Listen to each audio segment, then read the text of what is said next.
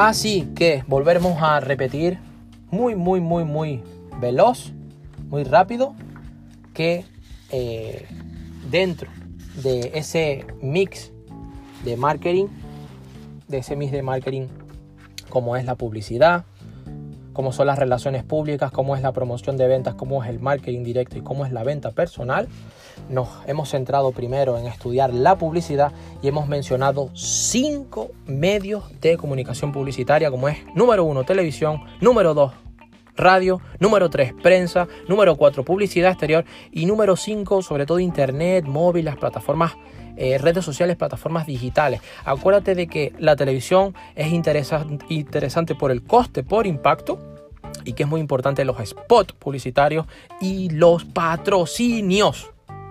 Y también interesante la radio por las cuñas de radio y también por los patrocinios, por el bajo coste y por el posicionamiento dependiendo del soporte, dependiendo de la emisora o emisoras.